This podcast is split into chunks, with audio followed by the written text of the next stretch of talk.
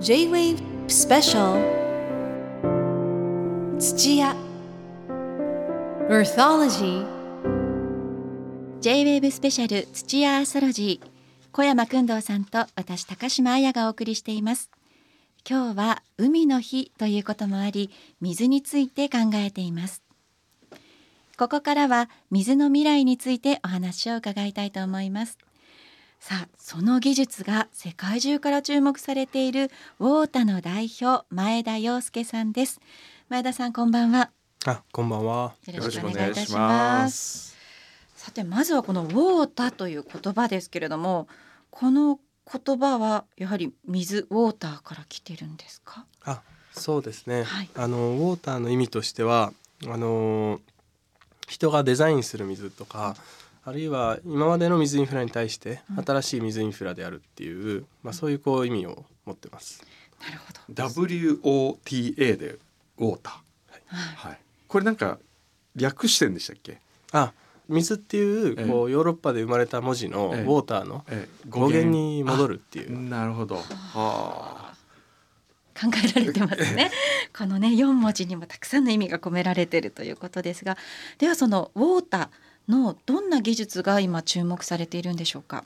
水のリサイクル技術でして使った排水の98%をあの再生して循環利用するっていう、まあ、そういう技術です。はい、うん。98%もはい、再生できるんですね、そうですね。はい。宇宙ステーションとかではもうすでに、あのいろんなやり方があるんですが、うん。あのやられてましてそれをこう、あの地上にあったやり方で、うん。はい、わ我々はやってます。地上にあったやり方というと、大きさなどいろいろこうね工夫がされてるのかなと思うんですけど、はい。どんな形でどんなサイズ感で、ああ、はい。えっとサイズとしては、あのエアコンの室外機ぐらいなんですけれども、はい、やってることとしてはこう浄水場とか下水処理場をそのサイズでいうとこう10万分の1ぐらいにして、うん、今まで人がやってたことを自動化して持ち運べる浄水場みたいな。おお、いや浄水ってやっぱり今おっしゃったように浄水場の本当に大きな敷地があって初めてこう循環きれいにできるのかなって思ってたので、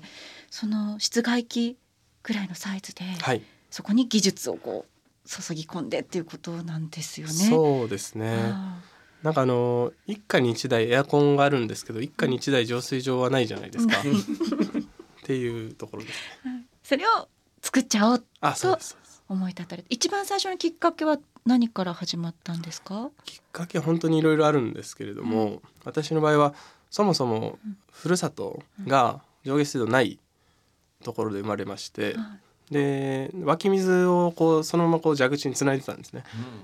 で東京出てきて次の日にこう311が起きたんですけどもそれでその東京ってこう進んだところだと思ってたんですけども、いろんな都市インフラが止まってしまいまして、うんなんか大きいと大きいインフラじゃないですか、大きいとこう止まった時にどうしようもないなっていう。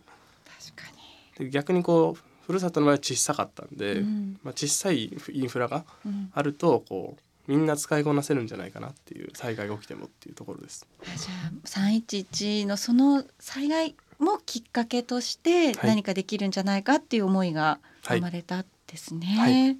すごいですよね。あ災害が起こった時に大体の人は不便だとかーね、早く復旧しないかなしか考えないけど、うんうん。だったら自分がこういうものを作ればいいという発想することが普通の人と違いますね。あーなんかあの断水が起きたんですけど、はい。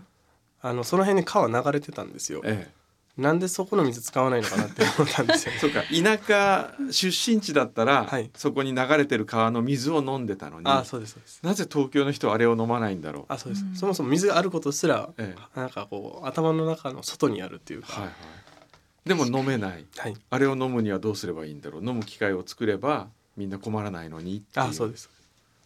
はあ。ねえその発想と、ええ。そしてそれをまあ実行していく力ということですけど、はい、ねえでもそうやってお話聞いてると、あのまあ東京自体もうん。安全な水っていうのは一体どのぐらいから安全と言えるのか,、確かに。まあ蛇口をひねって出る水はうん。まだね東京では安全かなと思いますけど、はいはい。日本では、えこれまた海外に目を向けると蛇口から出てくる水だって、やっぱり飲んではいけないというようなところも多いわけですよね。ね。うん。世界中を見てみるとどうなんでしょうかその水の安全という意味では。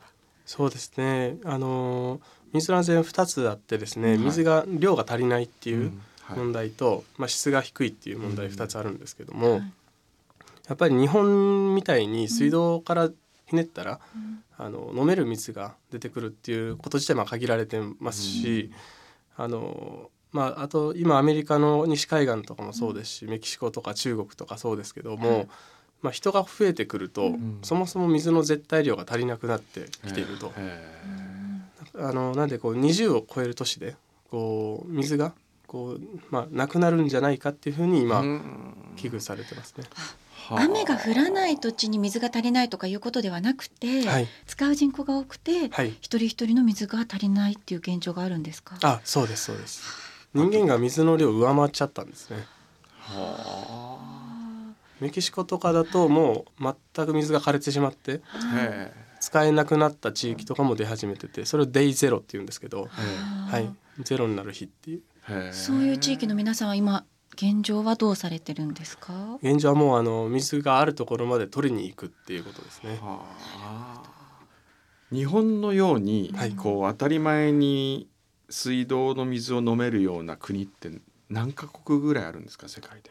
えーとですねまああの国の中でもええやっぱりこう地域ごとにはい。違うんですけれども、あの私が知ってる範囲で言うと、ええ本当にもう片手で数えるぐらいえですね。へえ国で言うとはい。J-Wave Special 土屋 Earthology J-WAVE スペシャル土屋アーソロジーこの時間はウォータの代表前田洋介さんにお話を伺っていますこれから水をめぐるビジネスはもっと盛んになるんですか？あなると思いますね。あの2050年に、えあの水ストレス人口が世界人口の40%超えるっていうふうに言われてるんですよ。だから、まあ、あの10人に4人はええ。なんか水に困っている状態がええ。やってくるって言われてまして、ええ。なんでまあそこまでになんとかしないと、まあ、いけないかなっていうふうに思ってるますし、まあ、我々も思ってますし、うんまあ、そう思ってる方多いんじゃないかなと。はあ。それにでも多くの人が気づいた時にはもうちょっと遅いっていうことですもんね。あそうですうん。なので今からはい、水道を引こうとすると、まあ、それこそ何十年かかかる。はいはい。でそうすると今2021年なんで、うん。何十年かかってたらもう間に合わないっていう、だから今から水道では間に合わないところももうあるっていうところですね。うん。あのウォータのウォッシュっていうんですかね。そのあの水を循環させられる機械というのはどこにでも持っていけるんですか、あどこにでも持ってきます。じゃあ世界中のもうはい僻地だろうが山奥だろうが可能だと。はい、そうですね。これからじゃあさらに広がりを見せていくと思うんですけども、何かこう考えられてることってありますか？こんな風にしていきたい。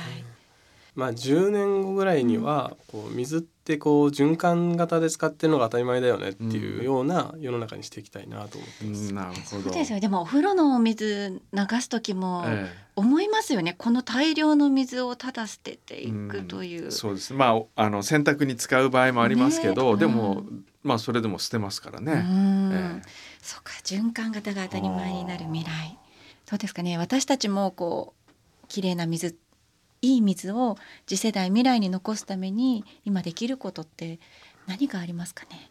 ああそうですね。うん。まあ例えば水ってやっぱりこうなんていうんですかね。排水溝の向こうはもうブラックボックスというか、うん。こうその先どうなってるかあんまり意識してないと思うんですけども、はい。やっぱりそのんなんていうんですかね生産の現場とかを見ると、そのなんていうんですかねそこに対してうん。ちょっとこう後ろめたさがこう生あまれるというか、あはいはい。そこ今ちょっと距離が離れすぎてるんで、えでなんで下水処理場とかでこう頑張ってる方がいらっしゃるとかっていうこととか、うん。それがこう自分がこう出した排水がそこまでと今届いて、うん。誰かがそれ処理してくれてるっていうこととか、まあ、そういうことをこうあの、はい、日常でこうイメージするっていうことかなと思いますね。なるほどね。確かにね。確かにブラックボックスですね。あのはい。排水口の髪の毛が絡まったあそこのはい。もう奥は。さすがもう主婦っぽいですね。コメントが。確かにそうですね。はい。さあ前田さん今後このウォーターを通じてまあどんな社会を作っていきたいですか？そうですね。そのまあ一言で言うとその、まあ、究極の循環型社会というか、うん。それって何かっていうとこう人間がこう自然とこう共に生きるってことだと思うんですけど、うん。まあ、自然にある資源をはい。こう使ったうん。その場でなんかこう後始末するっていううことができるようになると、うん。あのなんていうんですかね今みたいにこう、まあ、使いまくった結果、うん。あの振り返るとこう環境破壊が起きてましたっていうことが起きないというかその場でその場でやっていくっていうそういう世の中にしたいなと。あの蛇口をねひねって水出しっぱなしの時間が長いと水もったいないでしょ止めなさいなんて言うんですけどその言葉でやっぱり子供にはわからないですよね、うん。どんな風に伝えてあげたら今そこに流してる水ってもったいないんだよってことって子供に伝えられますかね？ああなるほどなるほど。前田さんに聞いちゃいますけど、そうですね、うん。例えば、うん。こうキャンプとかに行って、うん。でなんかこう飲める水がないっていううん。とか、風呂に入れなくて気持ち悪いみたいな、うん。そういう状況になった時に、うんがじゃあその場でこうどういうところにきれいな水があってとか、うん。あるいはこう自分で水ろ過してみるとかっていうことかなと。確かに。断水ごっこやったらいいんじゃないですか。断水ごっこ。年に一回ぐらい。出なくなった。その出なくなったという設定設定で。でじゃあトイレ使った時に、うん。断水の時僕本当トイレであのバケツで水汲んできて流した時に、え毎回こんなに使ってたんだ、うん。うん。あれからやっぱりこうトイレを流すということにもなんか気を使うようになりましたけどね。うんうんえやっぱり経験に勝るものはないっていう感じですかそうですね。はい、ありがとうございます。はいもうぜひキャンプ行ってあのやっぱり不便な思いをするっていうのは大事ですよね。そうだと思いまうす。んはい、ありがとうございました。お話を伺ったのはウォータの代表前田洋介さんでした。前田さんどうもありがとうございました。ありがとうございました。